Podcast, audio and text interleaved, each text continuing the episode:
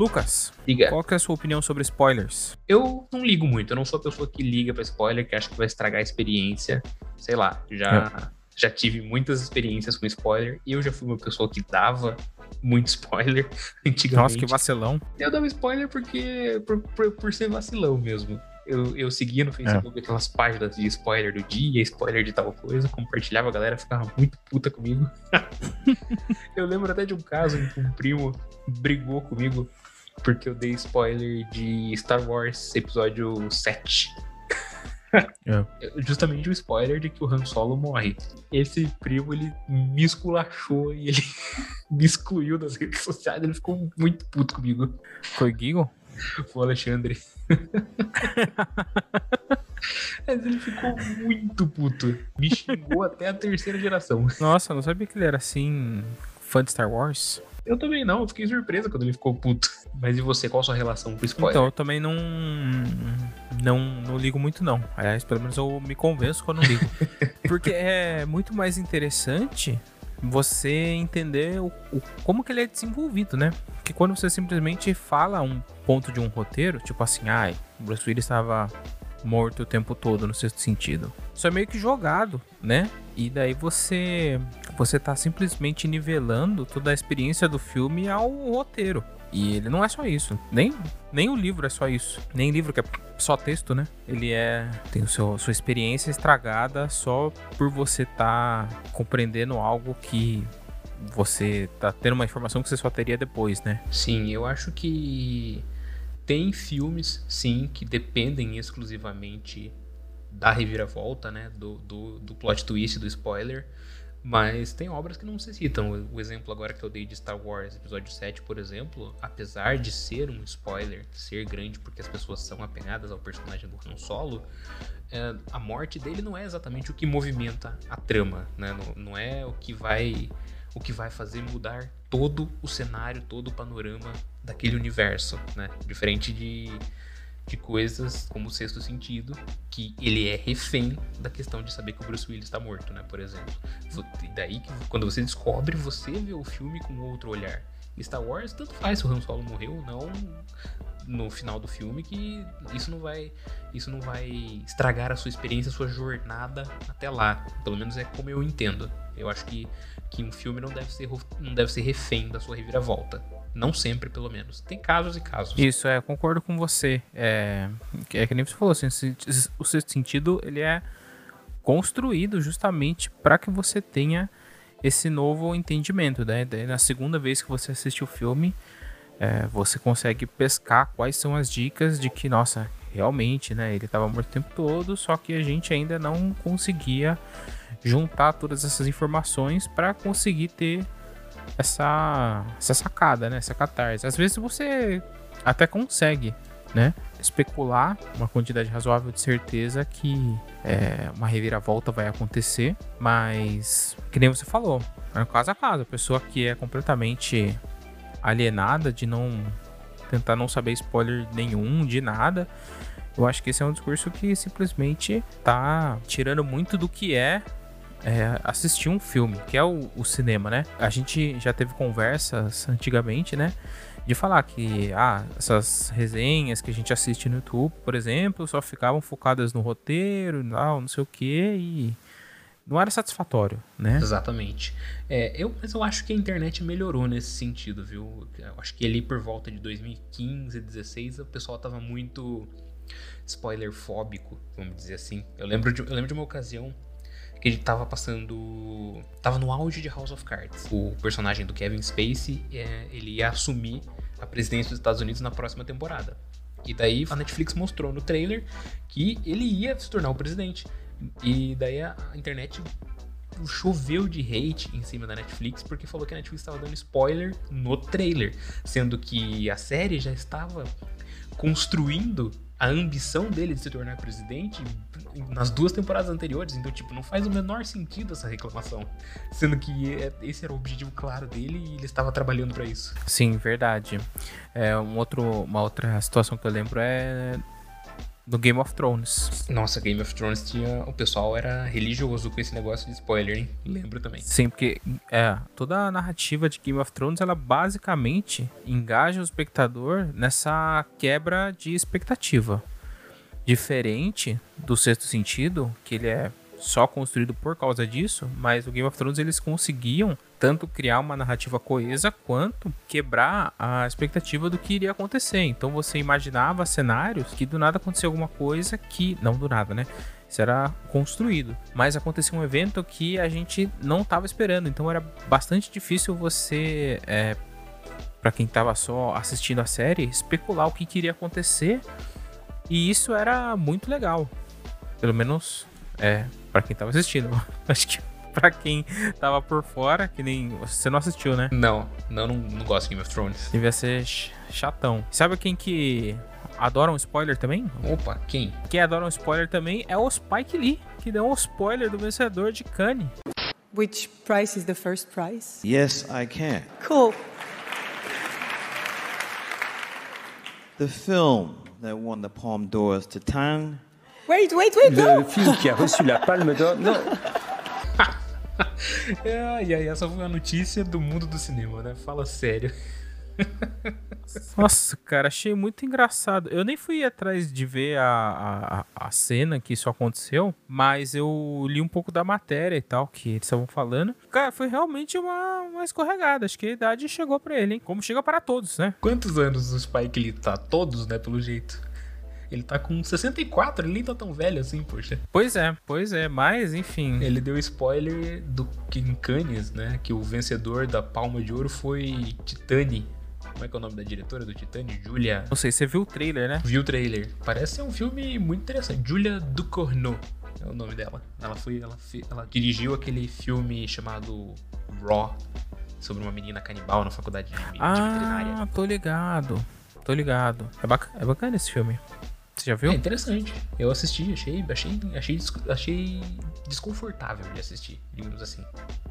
Bem, bem incômodo. Eu achei bem fiel às cenas de trotes universitários. é verdade. Porque me lembrou bastante uns trotes que estavam acontecendo aqui aqui no Brasil, tá ligado? Tava tipo tendo um rodeio das minas, alguma coisa assim. Coisa, coisa hor- horrível que esse pessoal faz. Na, na minha faculdade acho que não teve tantos trotes assim. Ai, Deus, mas enfim, o Spike lhe deu esse spoiler aí de Titan, Titane, não sei como é que pronuncia, é francês, mas enfim. Pelo, perdoe o meu, se meu francês estiver errado, ele tá um pouco enferrujado, tipo, nunca usei, mas enfim. o filme ele vai contar a história de um menino que desapareceu há 10 anos e, e vai mostrar como ele se reencontra com o pai dele. O menino tá meio estranho agora, depois que voltou, enfim, tá quase um Casevandro aí do- da França.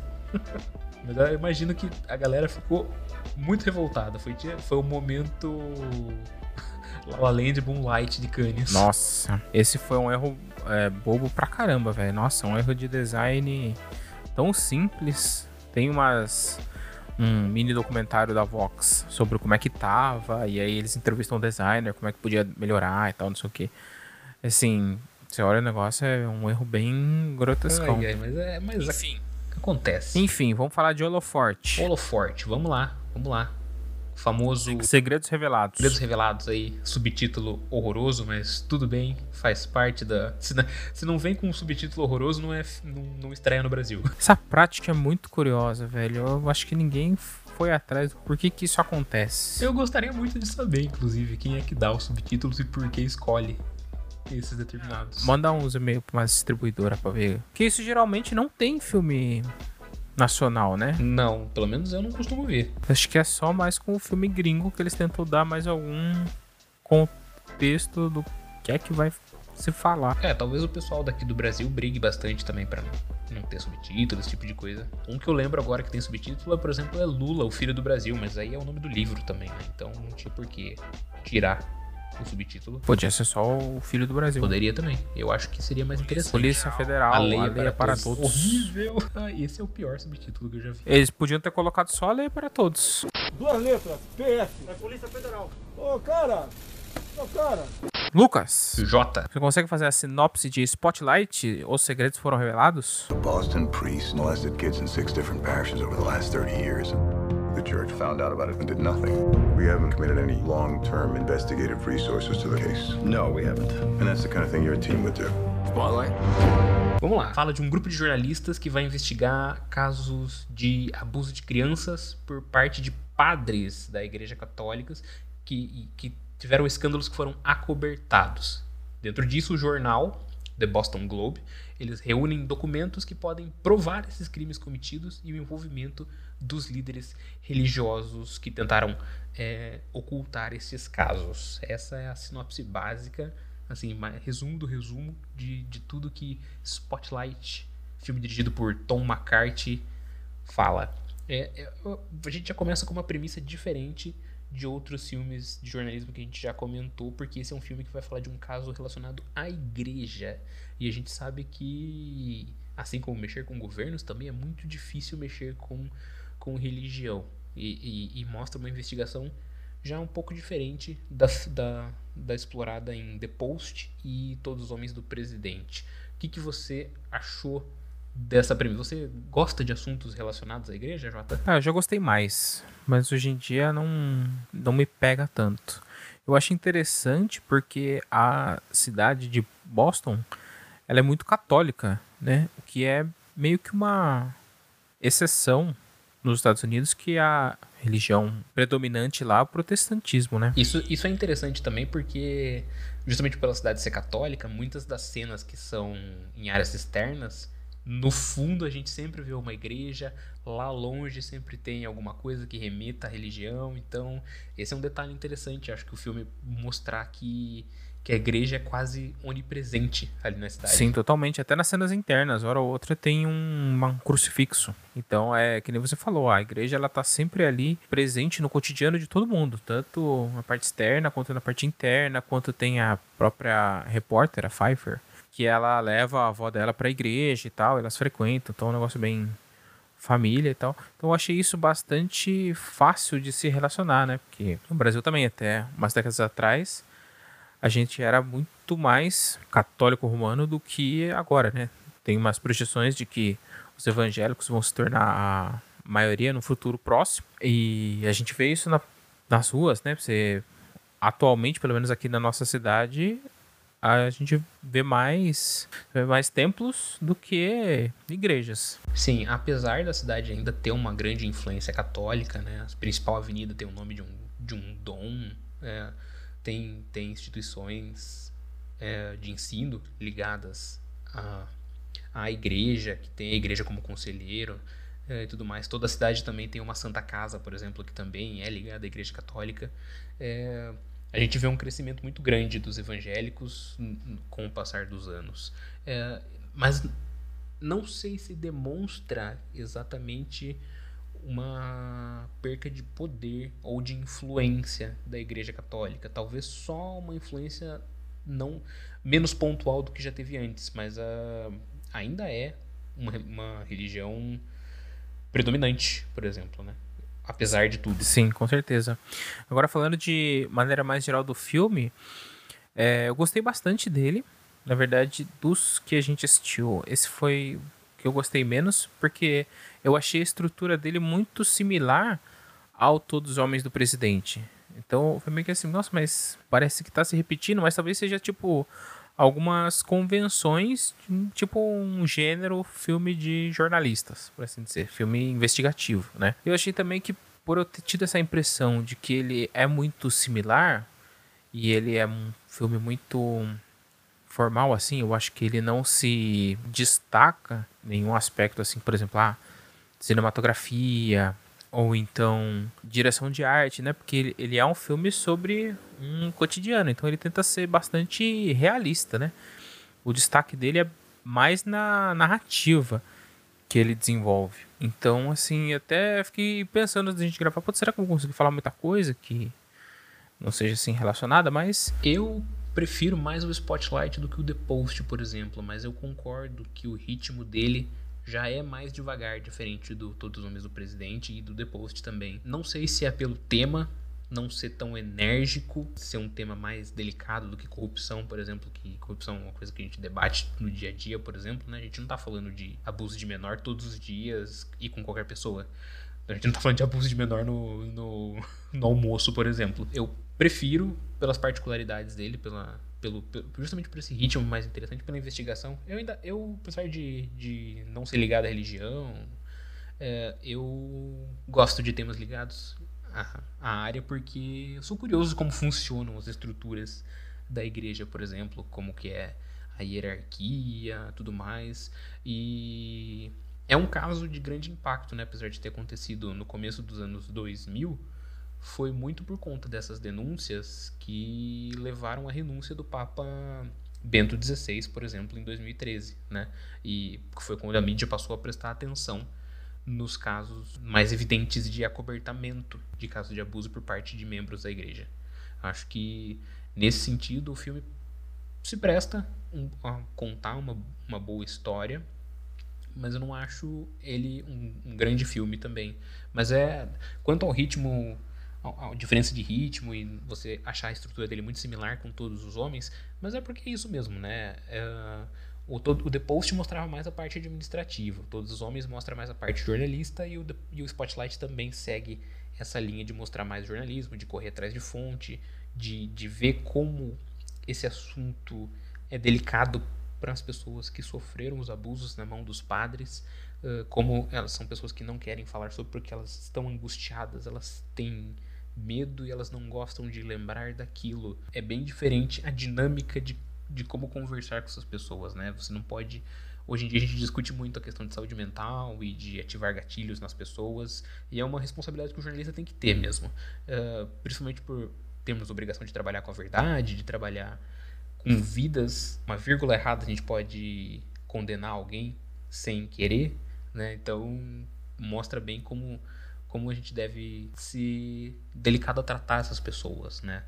Elas têm uma verdade ali, elas têm um trauma e a gente não pode desrespeitar toda essa, essa, essa história delas. Sim, essa parte da abordagem que você falou, abordagem no caso dos entrevistados, né, das fontes, é algo que o filme realmente ele consegue deixar muito claro o quão delicado que é que você está falando da particularidade das pessoas, né? Sim, todos os homens do presidente, as pessoas tinham medo de retaliação.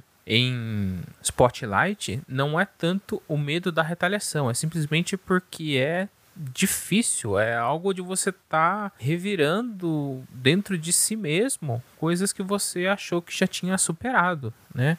É uma conversa que ela até pode ser terapêutica, né? Teve o o rapaz, ele, ele foi entrevistado pelo Mark Ruffalo que é, ele tava todo sério e tal, não sei o que, mas que ele mesmo contou que em dois minutos de conversa ele começou a chorar copiosamente por coisas que ele achou que já tinha superado, né? Eu acho que a gente pode traçar um paralelo cinematográfico muito interessante com uma obra brasileira. Eu não sei se você chegou a assistir, mas a Globoplay fez uma série documental sobre o cara que a gente conhecia aqui como João de Deus, que hoje está preso. Ele era um, um médium espiritual, tal, que ele atendia em Goiânia e ele tem inúmeros processos de abuso nas costas que demoraram para vir à tona, vieram à tona pouquíssimo tempo, eu não vou lembrar o ano exatamente, mas é coisa de três anos atrás, quatro, nem isso direito.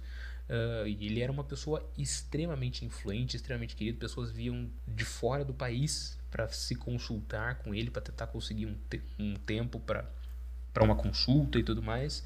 E depois se descobriu que ele era um monstro, abusador, uh, abusou de diversas mulheres, teve filhos com alguma dessas mulheres e tudo mais.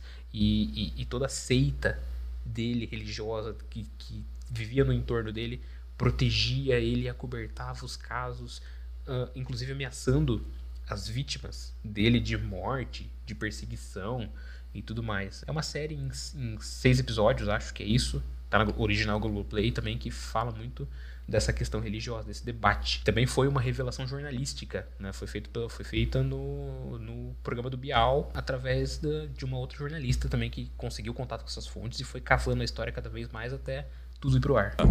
Um homem muito poderoso. A história real que chocou o Brasil.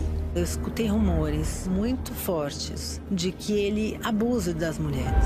O passo a passo da investigação jornalística. Um dos médiums mais famosos do Brasil, João de Deus, João de Deus. está no centro de uma grave denúncia. Denúncia de abuso sexual. O local é frequentado por políticos e celebridades. É uma avalanche de denúncias. 25 mulheres. 57. Não para de aumentar. Mais de 200 mulheres. Continua subindo. 330 500 João de Deus. Cara, então, essa matéria, porque eu só assisti a matéria que o Fantástico fez. Eu não assisti o documentário. A minha esposa até comprou o livro, mas eu não, não consegui ler a tempo da nossa gravação. Mas os relatos que eles deram são chocantes, coisa assim de é, abusar de uma criança no meio da estrada, jogar ela margem de um rio, dar um tiro, assim, nossa, algo extremamente cruel, né? E se por um lado a gente tem esse grande, essa convergência de pessoas que estavam protegendo ele, o que a gente vê no Spotlight é uma situação que ela é totalmente burocratizada já, porque a própria primeira cena do filme, que eu acho que é a melhor cena do filme, ela é muito bem construída para explicar qual é o conflito que está acontecendo ali no filme. De que um abuso acontece, pode até acontecer uma denúncia na delegacia, mas nada chega a ser formalizado, porque o advogado já age junto à família, eles já têm é, acordos pré-determinados que eles vão oferecer para a família, vão mudar o padre de paróquia. É só mais uma, uma contenção de danos ali que eles fazem, já estão completamente familiarizados com esse tipo de, entre enormes aspas, incidente. Então, assim, é algo que tá ali, para usar uma palavra que está bem em voga hoje em dia, tá bem estruturado essa operação que eles fazem, está muito burocratizado já. Então é algo que quando acontecem esses novos casos, não é surpresa para o advogado, não é surpresa nem para a polícia, que eles sequer chegam a abrir inquérito. Acho que eles não chegam a fazer nenhum boletim de ocorrência ali, porque é tudo resolvido na lábia, no acordo. É muito assustador. Essa para mim é a melhor cena do filme porque ela consegue demonstrar bem tudo o que tá acontecendo ali com aquela com aquela comunidade, de uma maneira bem clara. Isso sem aparecer nenhum jornalista ali para entrevistar, né? O filme é com personagens jornalistas, mas o conflito é apresentado de uma maneira tão clara, né, que você é, consegue entender tudo que o toda a abrangência desse conflito sem precisar dos personagens principais. É uma questão não quero ofender a igreja e falar que essa questão dos abusos é institucionalizada neles, porque não óbvio que tem a maioria dos padres com certeza deve ser boa e não deve ter nenhum problema na, na sua vida pessoal, mas é inegável que a igreja protege os seus membros e a maior punição que eles dão para esse, esse padre, caso alguma vítima vai denunciar, é transferir ele de paróquia. Você para e pensa, o que isso vai resolver? Vai resolver, talvez resolva ali, em uma comunidade, mas você está levando o problema para outra comunidade. Ele pode praticar abusos em outro lugar. Não é porque ele foi transferido que isso vai resolver o problema. Infelizmente tem, tem essa questão, né? Isso mostra, o filme também retrata, conforme a investigação avança, né, que não era só em Boston, em várias localidades do mundo, inclusive no Brasil. Sim, inclusive eu anotei aqui quais foram os locais que são citados no filme, né, nos créditos finais, que é em Arapiraca, Franca, Mariana, e no Rio de Janeiro. Pelo menos esses foram os citados no filme até aquele momento. Então, para você ver como é. Esses foram só alguns, né? Vai saber quantos outros não deveriam existir e a gente então, provavelmente nunca vai ter conhecimento disso. É o que não estava no escopo da investigação, né? Uma coisa que a gente não explicou, eu acho, do filme que falta a gente explicar, né? O filme chama Spotlight, porque no The Boston Globe, o jornal, ele tem uma divisão pequena ali com, com, com cinco jornalistas que são dedicados a fazer matérias especiais. E essa divisão se chama Spotlight. Então eles são um pessoal que demora dois, três meses para apurar alguma, alguma, algum fato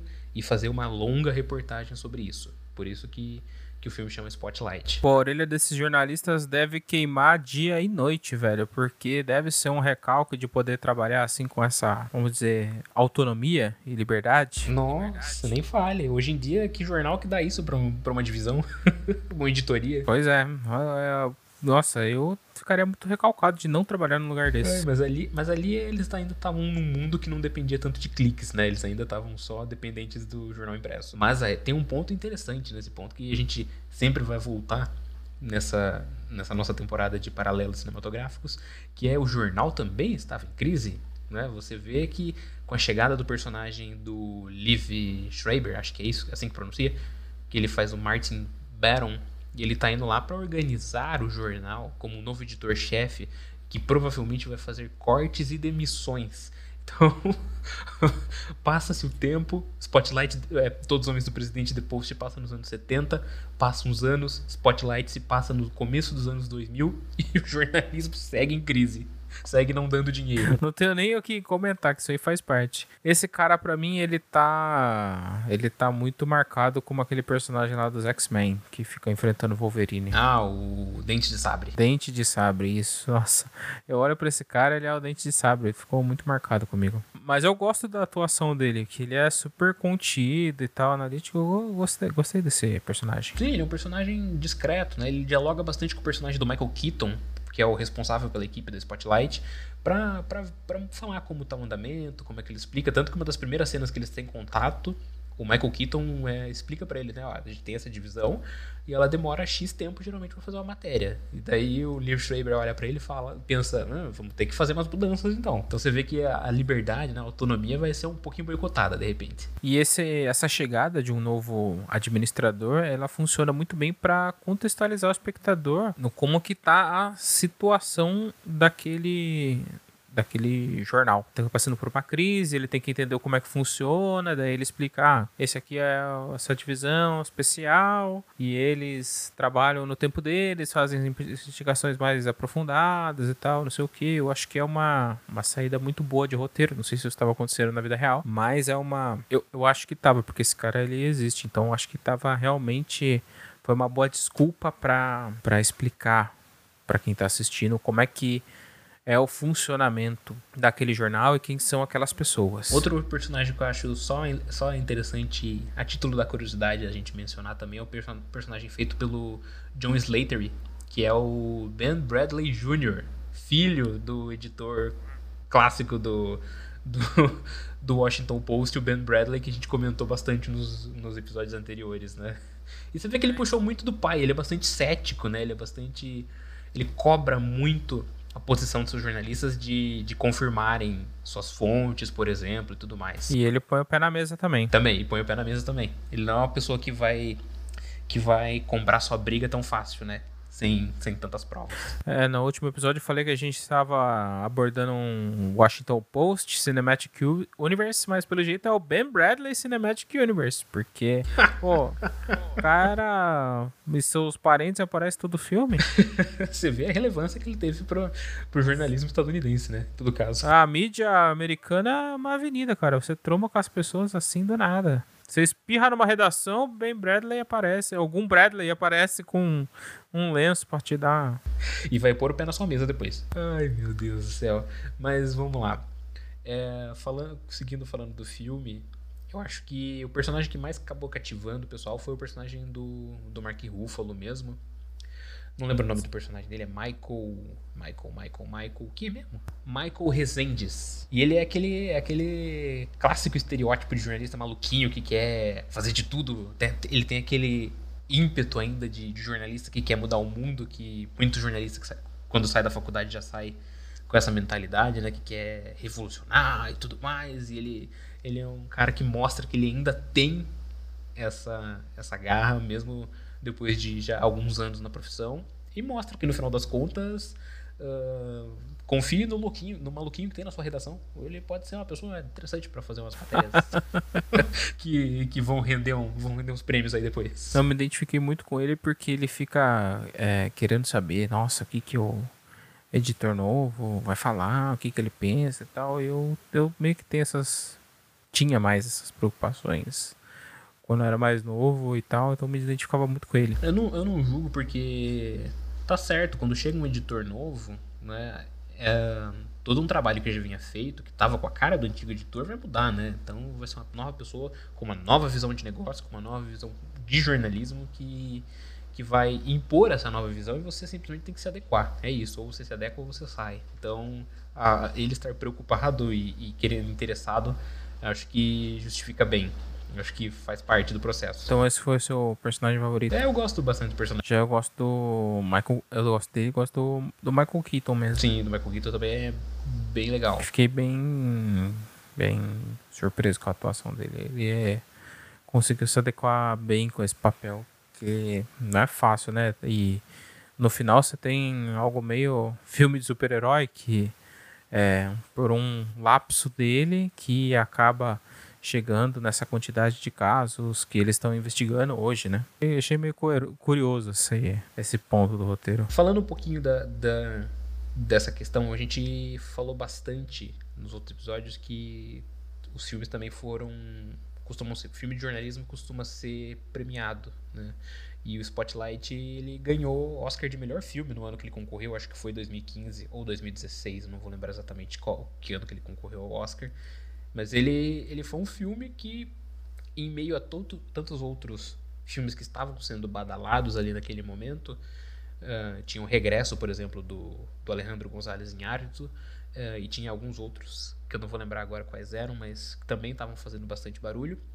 Chegou na premiação e, e Spotlight ganhou o Oscar de melhor filme. Eu achei curioso, porque ele não levou nenhum outro prêmio. Ele levou o Oscar de melhor filme. Você, você concorda com esse, com essa premiação dele? Você falou 2015, 2016.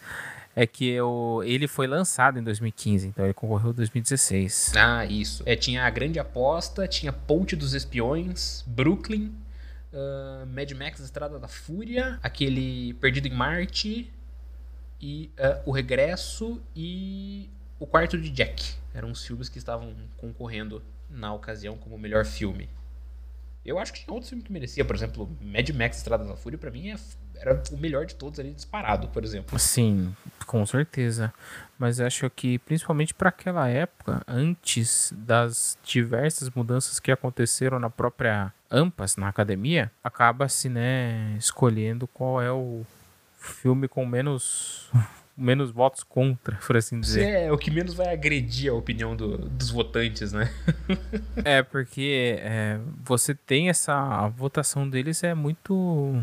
Muito única, porque não é exatamente o filme mais votado que ganha. Esqueci como é que é, mas não é um, um, uma soma que é um voto que é total. Ele é um. Eles fazem todas umas uns uns cálculos doidos lá. Coisa de americano que faz a eleição doida na democracia e faz a democracia. Ah, Com voto impresso. doida no Oscar também. Exatamente. Você vê que estadunidense não sabe votar. De, não importa se é no Oscar ou se é para presidente dos Estados Unidos. É, pode, não pode ser, né? O voto absoluto. Poxa. Ah, não pode. Democracia para quê? A democracia é uma piada, Jota. Quem, quem gosta de democracia? Mas é, eu acho que é uma tendência do Oscar em todo caso, porque filme de jornalismo costuma, quando tá disputando, realmente costuma, costuma levar alguma coisa, né? Todos os Homens do Presidente ganhou o Oscar de melhor filme lá na, em 77, por exemplo, uh, e o Spotlight levou em 2016. O The Post não levou porque ele, porque ele realmente era um filme abaixo da média, né? Do, comparado com esses dois, mas a academia tem, tem esse costume, né? De, pre, de premiar filmes que falam sobre o cinema, filmes que falam sobre jornalismo e musicais. Agora que tá, tá mudando, né? É, não, tem a parte também de um filme ser baseado em fatos reais, do filme também ser... Tem, tem várias análises dos filmes que geralmente ganham Oscar, né? Que eles são premiados. E tem também algumas características. Por exemplo, assim, filme de guerra, geralmente ganhar Oscar de som, porque tem todo um trabalho de mixagem, né, de desenho de som que tem que ser feito. Filme de época ganha, né, porque você tem todo o trabalho, né, de fazer a direção de arte da época se tornar crível, toda a parte da atuação. Aliás, é, falando sobre filme de jornalismo, me veio uma dúvida Diga. que eu queria saber a sua opinião. Você acha que convém mais você fazer um filme com personagens jornalistas que seja baseado num fato real? se for algo assim completamente ficcional, você acha que tem alguma perda? Você viu já algum filme com jornalistas que seja 100% de ficção? Ah, tem o próprio Rede de Intrigas, que talvez provavelmente é um dos filmes que a gente vai comentar aqui na nossa temporada. O Abutre também não é inspirado em nada real. Mas o Rede de Intrigas não tem uma investigação, né? Não, não tem uma investigação. Ele nem o Abutre. Ele, o Abutre ele é jornalismo marrom, né? Ele é jornalismo sensacionalista, estilo Datena, Alborguete e essa galera aí. Uh, o Rede de Intrigas ele tá mais para uma comédia dramática que vai falar quando uma, um, quando, sobre um apresentador de TV que surta ao vivo e o surto dele é, o torna o torna famoso, o torna mais famoso, né? Porque ele fala que ele vai cometer suicídio no ar e tudo mais, enfim, tem tem umas piras desse gênero, mas nenhum deles acho que nesse sentido é investigativo. Os, os outros que eu lembro que tem em jornalismo também tudo por um furo é totalmente comédia. O escândalo ele é baseado em fatos. Não lembro, não lembro que filmes mais tem de, de jornalismo. Tô tentando lembrar aqui agora. Se, se lembrar algum aí fala, porque pra me ajudar. É, então, tava tentando recorrer aqui na memória. O personagem assim do jornalista, ele não é tão assim utilizado. O que me vem à cabeça é o Cidadão Kane, mas não é sobre o jornalista. É, não é sobre o jornalista, né? É, ele fala de um magnata da mídia, né? Mas ele mas não necessariamente sobre os feitos jornalísticos dele, sim sobre a morte dele e, e como, como a vida dele foi uma polêmica. Até se você for comparar com esses filmes que a gente está vendo, se, ele não tem muitos contratempos em obter das pessoas o depoimento delas, né? É, pensando assim, há muitos anos que eu não assisto o Cidadão Kane, mas eu acho assim que ele não tem que fazer nada das tripulias e negociações que o pessoal dos homens do presidente aqui do Spotlight fazem para tentar conseguir um, um depoimento. Ah, lembrei de outro, é o Boa Noite, Boa Sorte também, mas ele não é investigativo, ele também fala de um âncora de TV e também é baseado em fatos. Uhum. Ah, é uma observação. E também, e também, e também levou o Oscar de, de melhor filme. Ah, então acho que é uma observação curiosa da gente se pensar. Né? Uh, o, olhando assim friamente, eu acho que realmente se eu fosse propor um filme que ele é investigativo, só que ele fosse totalmente ficcional, não sei se teria assim algum um impacto, né, tão é, grande. Não sei se teria algum apelo. Não sei, você, ouvinte, se souber, mande pra gente no e-mail. É que eu acho que esses filmes que falam de investigações de fatos é mais pela curiosidade do bastidor, né? De mostrar como foi o processo de, da, do jornalista chegar até a notícia, até o fato, até o escândalo, do que evidentemente contar sobre aquilo, né? Porque geralmente são casos antigos e os desdobramentos a gente já viu. Então tem mais essa coisa de se mostrar um filme nesse gênero não é propriamente de jornalismo, né? Ele é um, ele é um filme de, de, sobre serial killer, que é o Zodíaco do David Fincher também. Ele mostra uma investigação sobre um assassino que não dá em lugar nenhum, porque o assassino nunca foi descoberto quem é, mas mostra tem esse outro olhar também, um olhar já um pouquinho mais diferenciado para uma coisa mais mais homicida do que crimes de colarinho branco. É, e do David Fincher também tem muito do desgaste, né, dos personagens principais. Também, também. Tava aqui pensando, tipo assim, ah, é muito mais interessante eu ver a adaptação do, das matérias da Patrícia Campos Melo, como é que ela descobriu a milícia digital, ou da própria investigação da Vaza Jato, como é que é que eles procederam e tal, que realmente é algo que tem que estar tá mais baseado em algum acontecimento real para realmente ser interessante. Chamar atenção, causar, né? Eu acho que se, se o diretor ele tá afim de tentar ganhar um prêmio, ele tem que tentar se basear num fato. é, e outra, né? E, e aí gera já discussões sobre o quão real que ele vai se permitir explorar os fatos que estão acontecendo, né? Porque a vida real jamais é tão interessante quanto um. Assim, eu tô falando ao contrário. A vida real nem sempre é tão interessante quanto os fatos que acontecem no filme, né? É, então, é, realmente.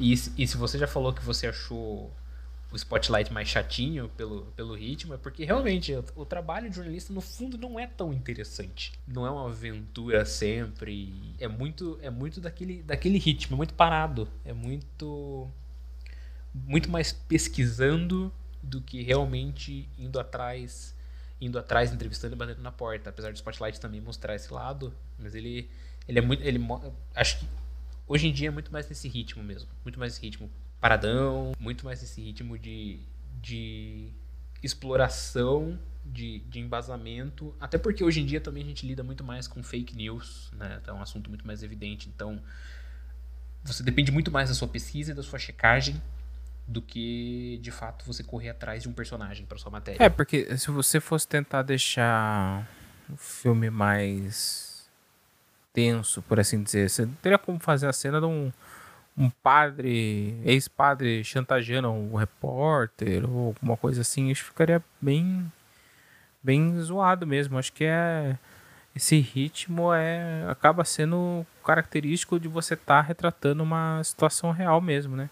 Uma característica e acaba sendo também uma limitação de você estar tá contando essa história. Eu acho que é isso, não? Sobre o Spotlight. A gente tem mais alguma coisa para comentar? Igreja, igreja não é o nosso forte, apesar de tudo. Eu não posso negar que não seja. Eu acho que, como recomendação para o ouvinte se aprofundar no tema, além de assistir o próprio Spotlight, é assistir a série Em Nome de Deus, da Globoplay, lá que fala sobre esse caso do João de Deus que a gente mencionou. E também sobre assistir o filme Dois Papas, da Netflix, dirigido pelo Fernando Meirelles, que vai mostrar os bastidores ali da renúncia do Bento XVI e a, e a escolha do Papa Francisco, que é o nosso atual Papa, né, como, como novo pontífice da, responsável pela Igreja Católica.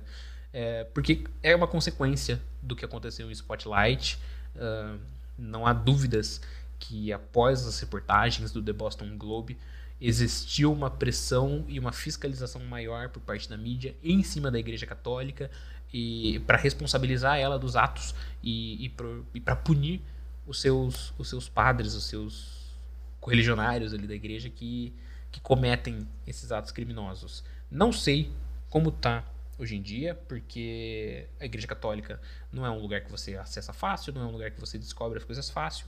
Uh, porque precisa realmente de uma investigação, sempre, precisa sempre estar atento ao que acontece na igreja, mas de resto eu acho que é um bom trabalho jornalístico que vale que vale a pena ser visto. Gente, não vamos estender em nada, porque acabou de piscar energia aqui.